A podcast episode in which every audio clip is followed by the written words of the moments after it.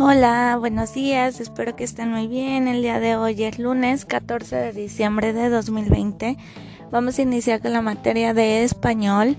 El día de hoy vamos a hacer una autoevaluación. ¿Qué quiere decir eso? Yo te voy a hacer algunas preguntitas y tú me las vas a responder según lo que tú te acuerdes del tema, ¿ok? Te voy a pedir por favor que saques una hoja, tu regleta y tu punzón. Y Nada más me vas a escribir el número de la pregunta y la respuesta. Bueno, comenzamos. ¿Cuándo se utilizan los signos de interrogación y los de admiración? Segunda pregunta, ¿qué es un folleto?